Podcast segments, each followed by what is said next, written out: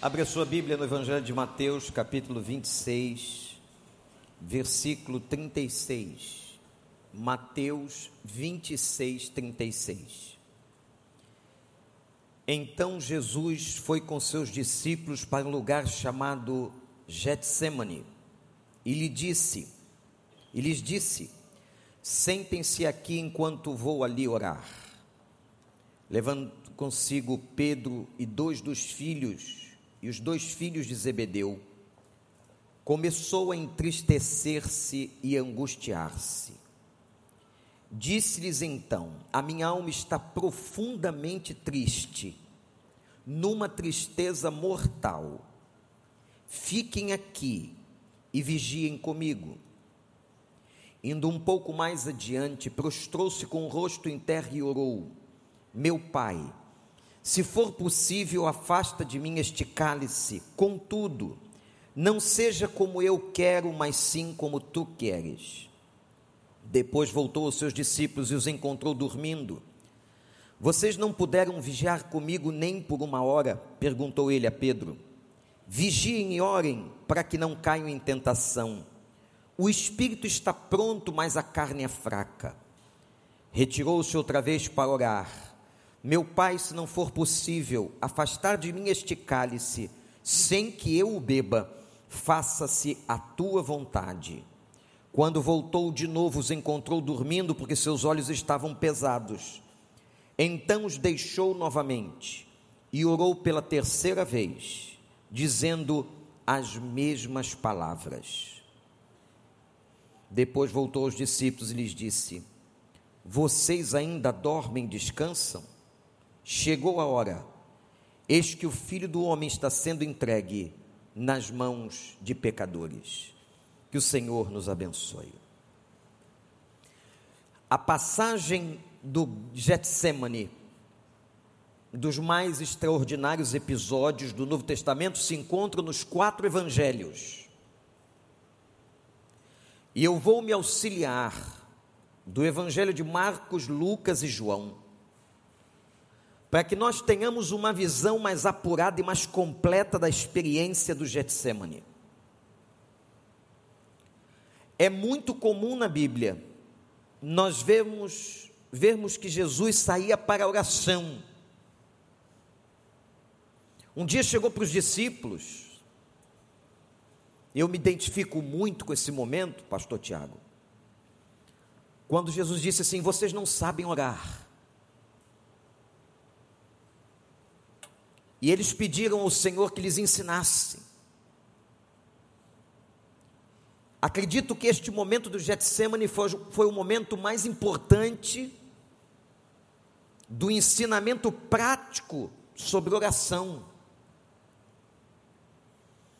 Quero chamar a sua atenção para esta hora no jardim de oração.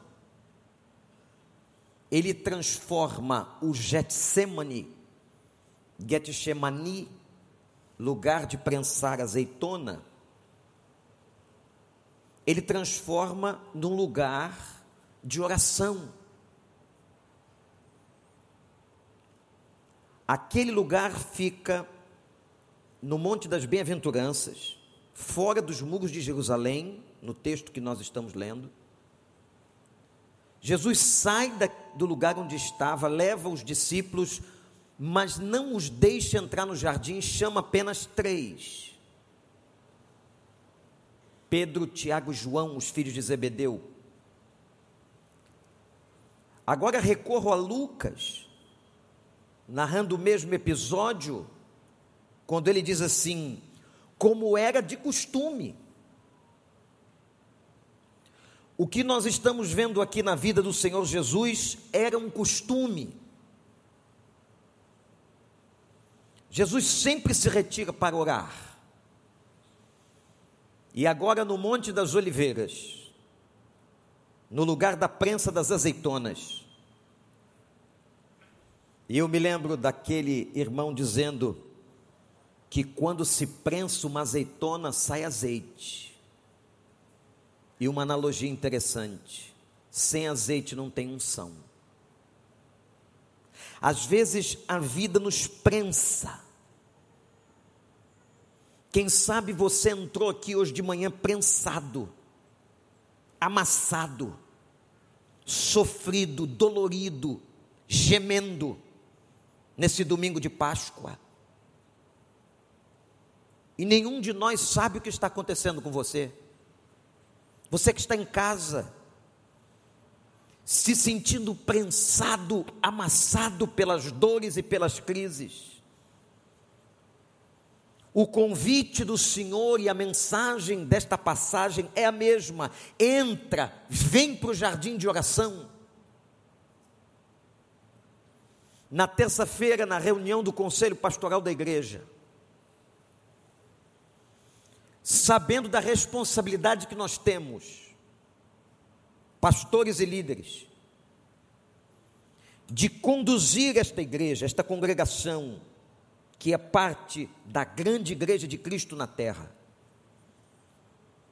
nós chegamos à conclusão que nós precisamos levar a igreja a um momento ou a momentos mais intensos de oração. Você vem junto? Com essa força que você disse amém, você não vai para lugar nenhum, não sai nem da cadeira. Você vem junto ou não? Você reconhece que a gente ora pouco, que a gente não sabe orar, que a gente ora mal. O convite do Senhor é: venham para o jardim, deixa tudo e tenha prioridade. Duas palavras são importantes na questão da oração disciplina e prioridade. Quando eu tenho disciplina, eu vou ter constância, eu vou ter perseverança. Eu não sei quantas vezes você ora por dia. Se você é aquela pessoa de Tessalonicenses 5,17, orai sem cessar. Mas, oh, gente, quando olhamos a sociedade que a gente está vivendo, o mundo que a gente está vivendo, não há outra coisa a não ser perceber o quanto a gente precisa orar mais. A coisa está tão doida, tão louca. O princípio das dores já começou a acontecer. Que o que a gente tem que fazer é orar. E por que, que você está sofrendo sozinho? Vem para o jardim. Dê prioridade a isso. Eu me lembro que um, uma pergunta foi feita a certa ocasião ao pastor David Yong que pastoreou, talvez na face da terra, a igreja que maior número de membros já teve até hoje na história, a igreja de Odo, na Coreia do Sul, que tinha no seu rol um milhão de membros. E perguntaram ao Dr. Chu o que ele mais fazia com tanta gente na igreja. Como que ele distribuía o tempo dele entre aconselhamento, eventos, casamentos, encontros. E ele deu uma resposta surpreendente. Ele disse: Eu invisto 80% do meu tempo orando. Como é que um pastor que pastoreia um milhão de pessoas, com centenas e milhares de outros pastores que o ajudam, com certeza.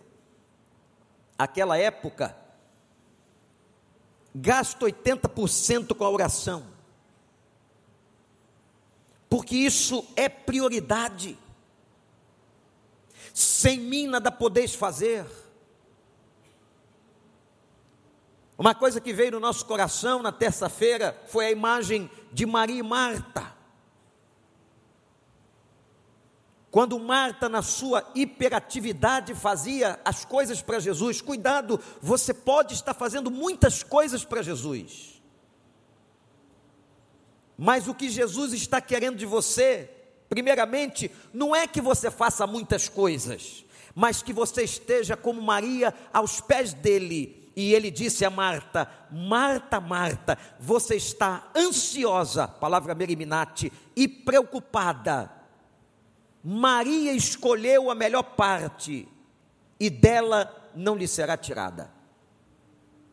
Quando você adentra em oração o Santo dos Santos, a presença de Deus,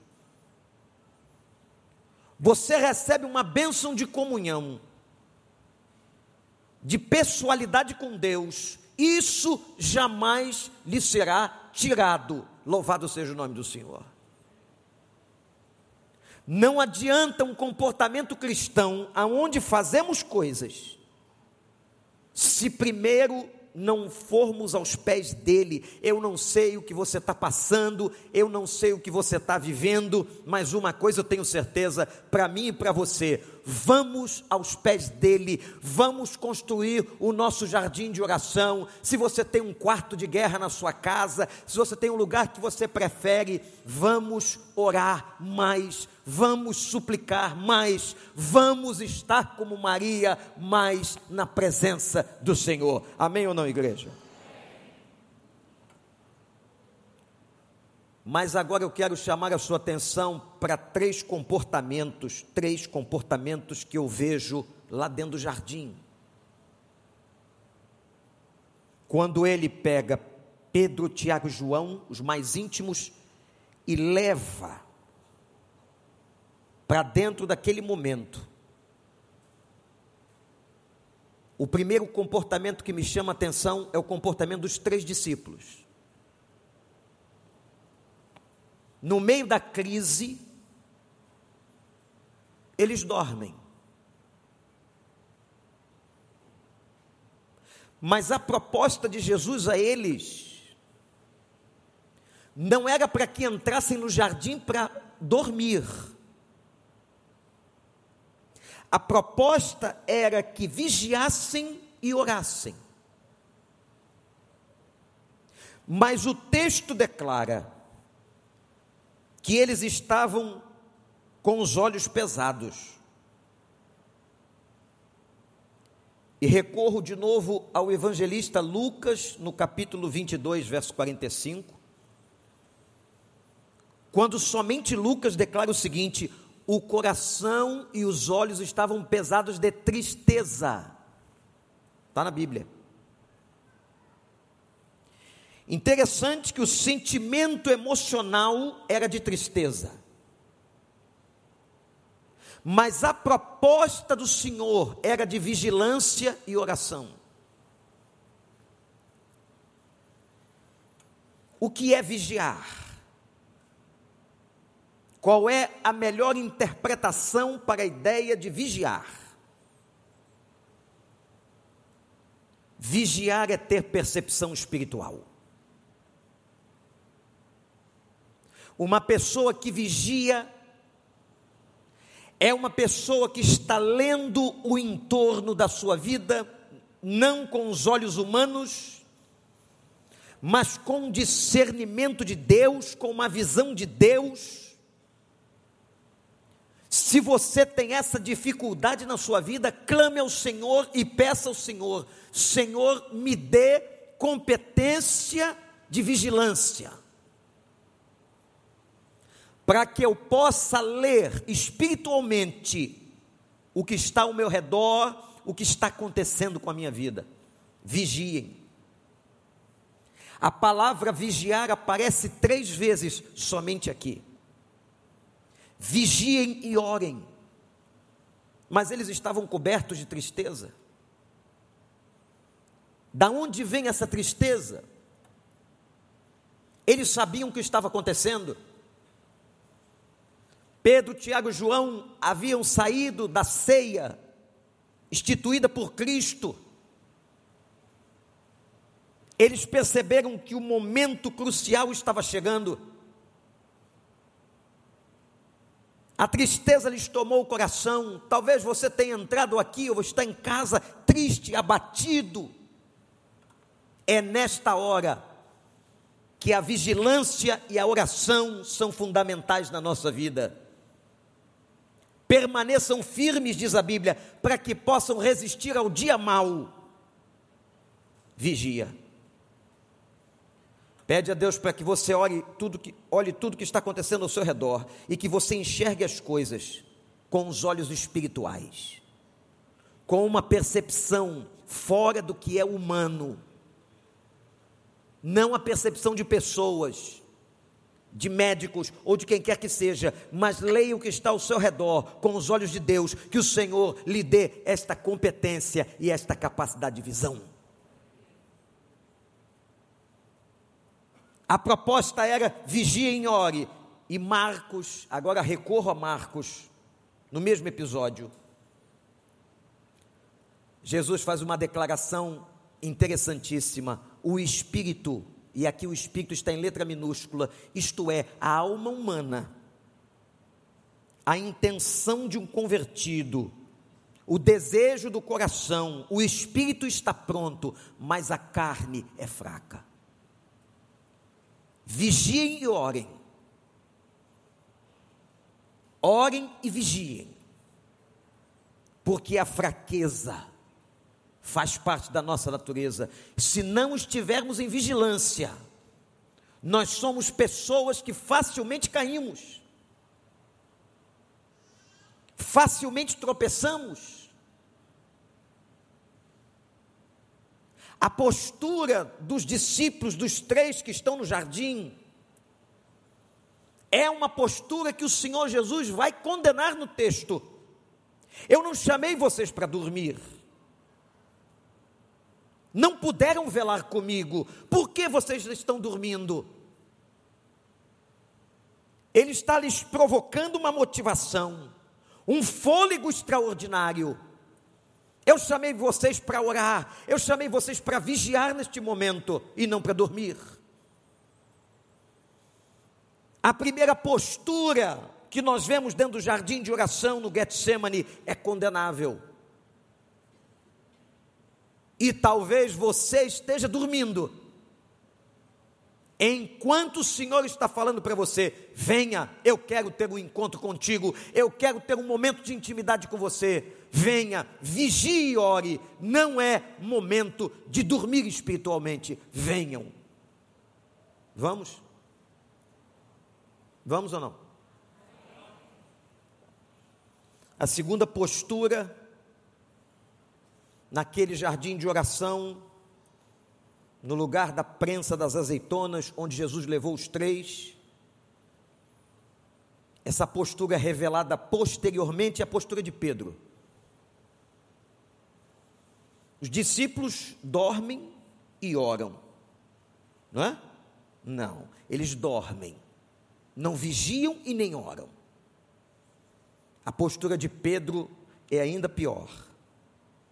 Daqui a pouco, a Bíblia conta que ele puxa uma espada, não sabemos exatamente de onde, e ele corta a orelha de um soldado romano que vinha para prender Jesus. Não podemos entrar no jardim de oração armados. Essa imagem da arma de Pedro, ou a arma que Pedro, naquele momento, se apossa dela. Não sei se ele pegou de um soldado distraído, não sei se ele a escondeu, não sei se ele a encontrou. O fato é que ele agora está armado no Getsemane e ele corta a orelha de um soldado chamado Malco e Jesus o repreende. Pedro, não faça isso. Quem vive pela espada morre pela espada. E num ato miraculoso de Jesus, ele recompõe a orelha do soldado. Pastor, o que isso tem a ver comigo? Tem a ver que nós entramos muitas vezes no jardim de oração armados.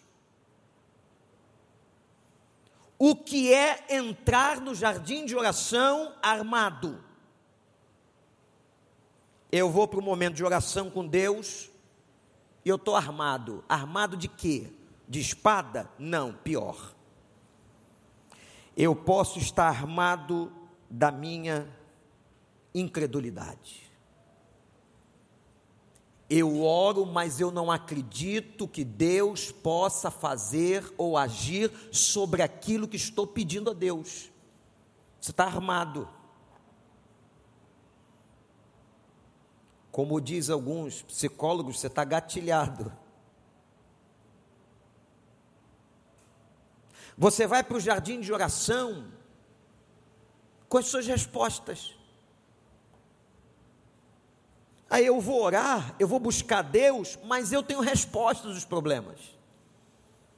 Está acontecendo isso por causa disso, isso aqui é essa resposta. Não, vai para o jardim de oração desarmado.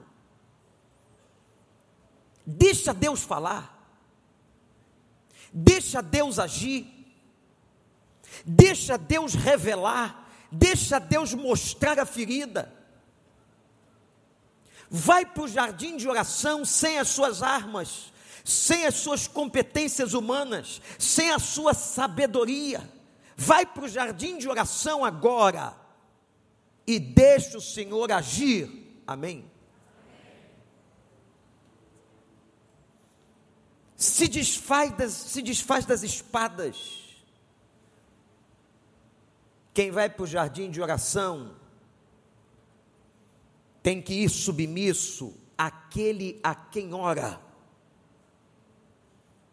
e não armado com a incredulidade, não armado pelas respostas.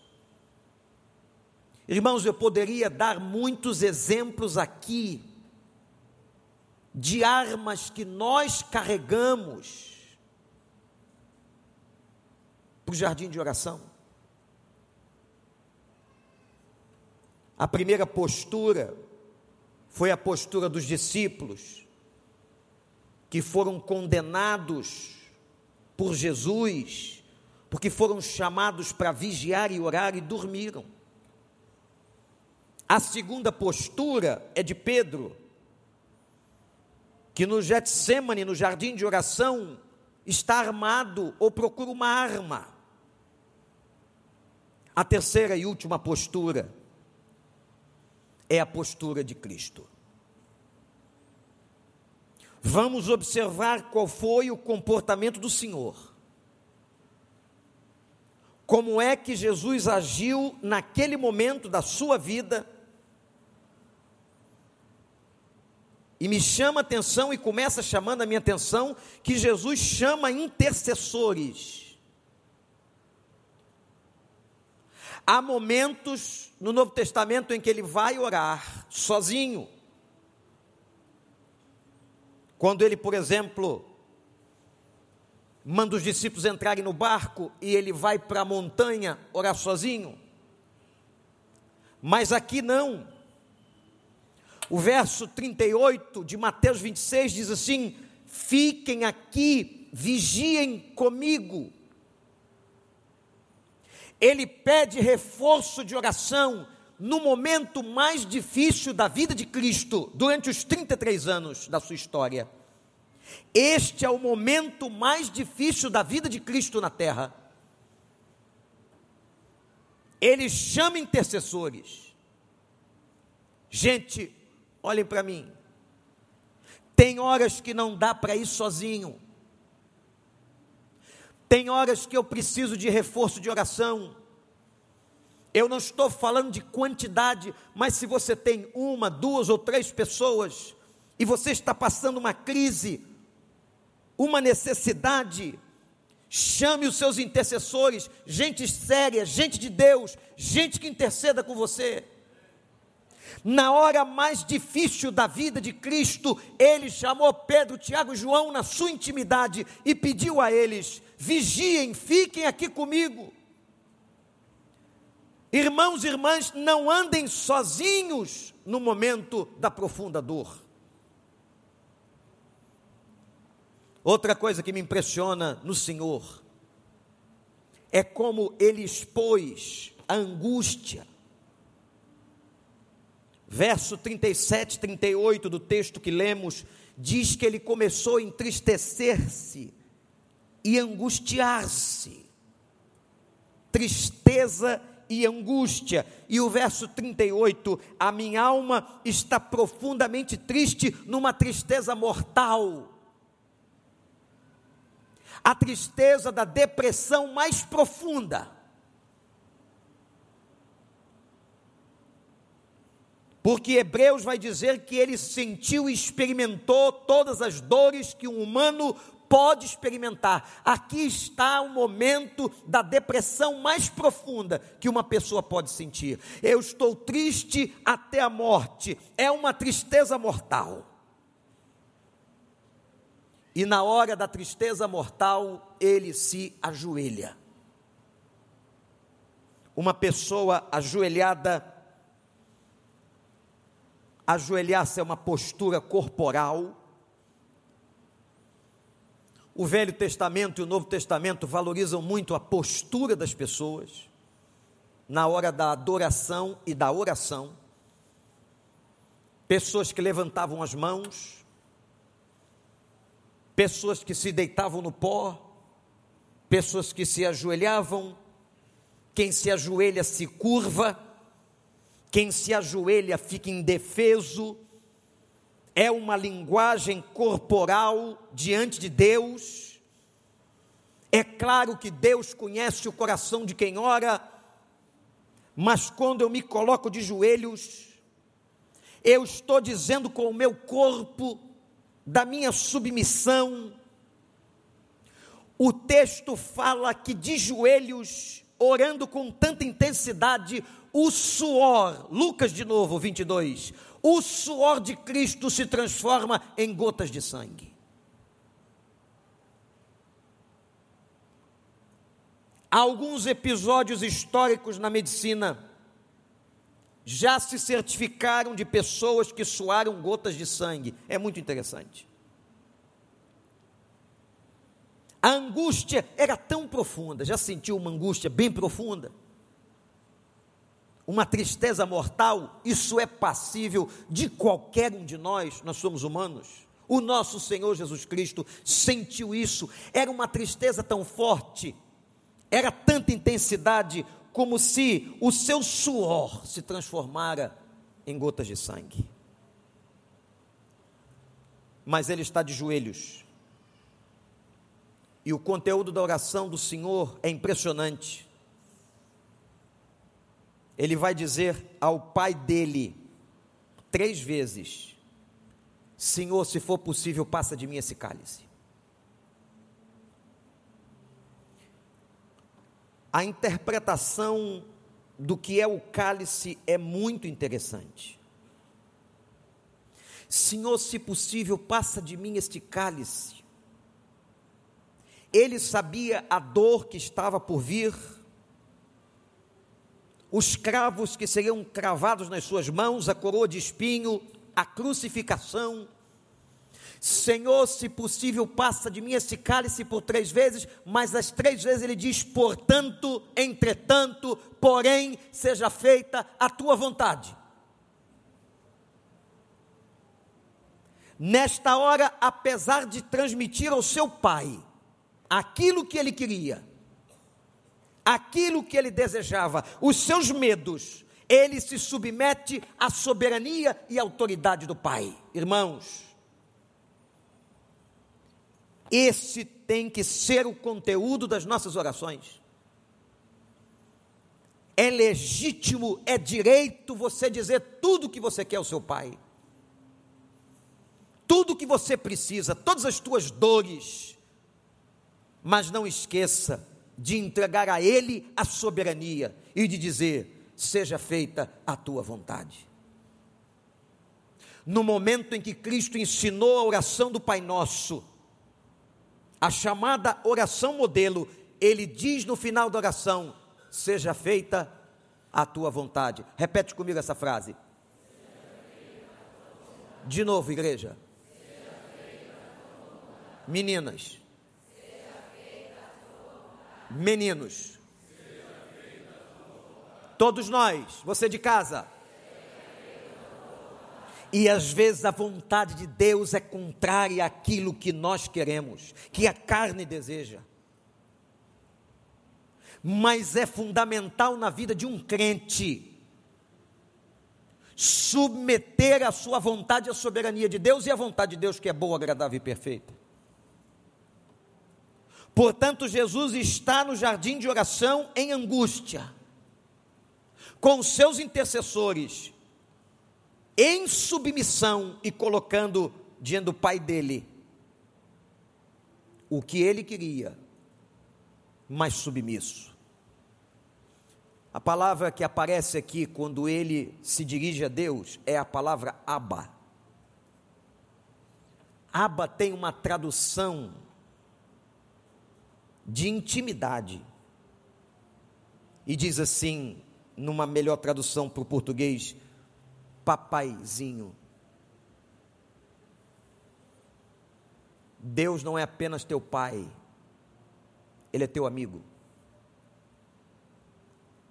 Eu já não vos chamo servos, disse Jesus, eu vos chamo amigos. Quanto maior intimidade, maior a amizade. Quanto maior a amizade, maior a intimidade. Papaizinho, eu te peço, passa o cálice. Este é o momento do maior sofrimento de Cristo na história, a maior dor. Ele sabia o que ia acontecer, mas, entretanto, seja feita a tua vontade. E eu quero concluir esta reflexão do jardim de oração mostrando que a posição dos discípulos foi condenada pelo Senhor, porque foram chamados para orar e vigiar e não dormir.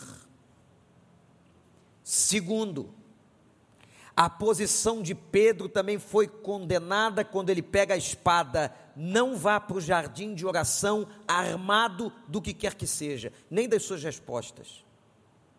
Vá com o coração aberto para ouvi-lo Terceiro, a postura de Cristo é o nosso modelo. Uma postura de intimidade, uma postura de submissão, uma postura de um homem curvado, dependente, suplicante, de coração transparente. Eu estou triste até a morte.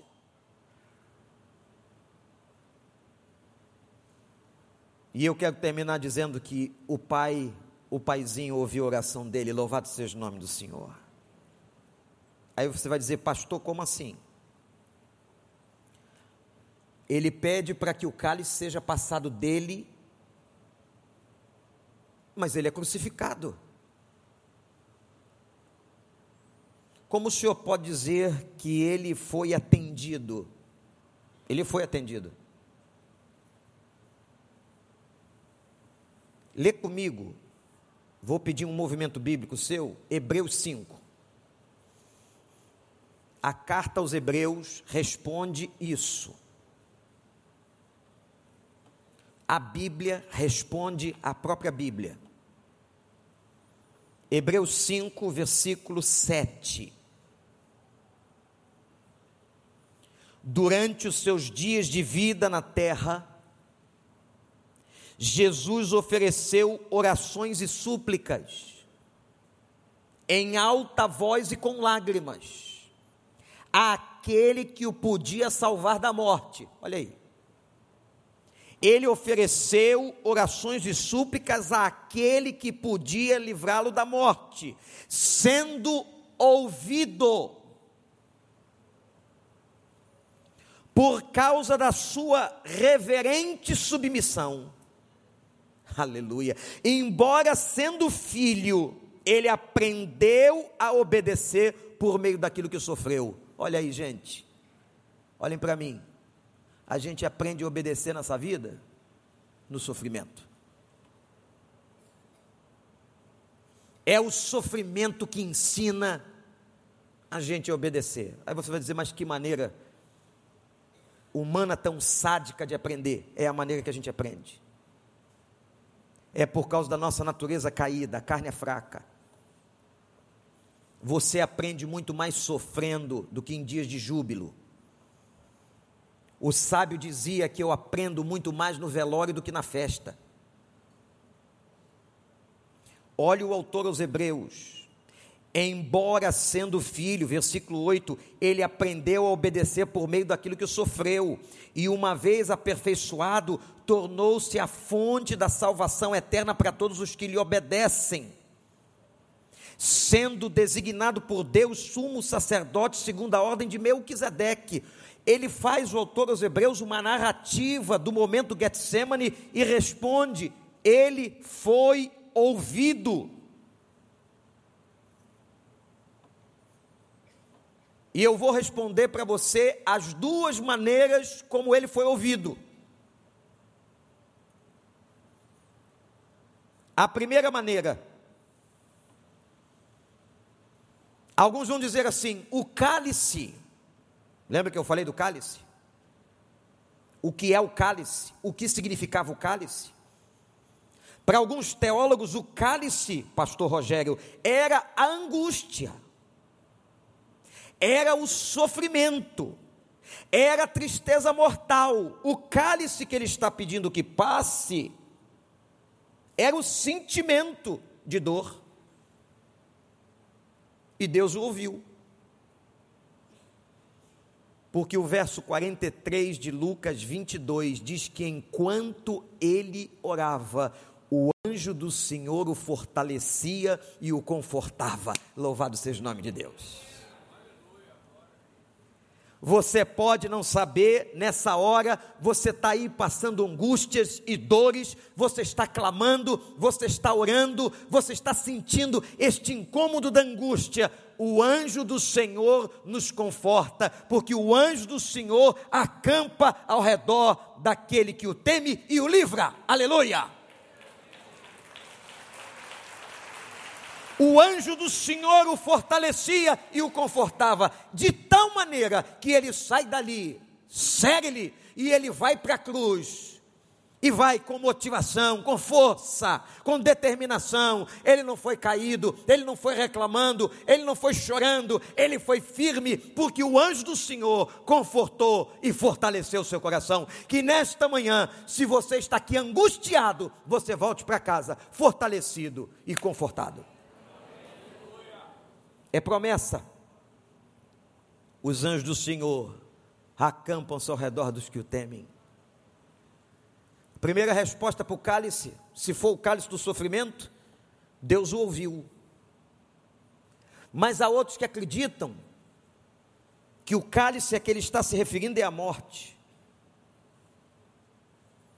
Se foi a morte, abra sua Bíblia agora em Mateus 28. E a Bíblia responde às suas indagações, versículo 5. Quando as mulheres, muito cuidadosas, como vocês são mulheres, foram ao sepulcro para ungir e preparar o corpo, como era a tradição judaica. E o verso 5 do capítulo 28 de Mateus diz que quando elas chegam à porta da sepultura, de José de Arimateia, emprestada ao Senhor, o anjo estava ali e disse às mulheres: Não tenham medo. Sei que vocês estão procurando Jesus que foi crucificado, ele não está aqui, ressuscitou como tinha dito. Venham ver o lugar onde ele jazia e vão depressa e digam aos discípulos dele: Ele ressuscitou dentre os mortos e está indo adiante de vocês para a Galileia, e lá vocês o verão. Notem que eu os avisei.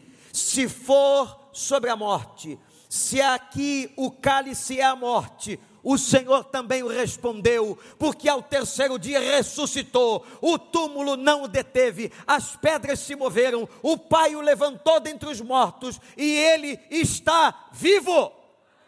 Isso é Páscoa. Jesus está vivo.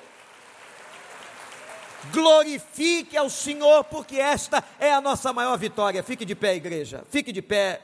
Você que está em casa. Porque, meus irmãos e irmãs, não há vitória maior do que a ressurreição. A ressurreição é o coroamento de todo o sacrifício de Cristo. E sabe o que Paulo diz?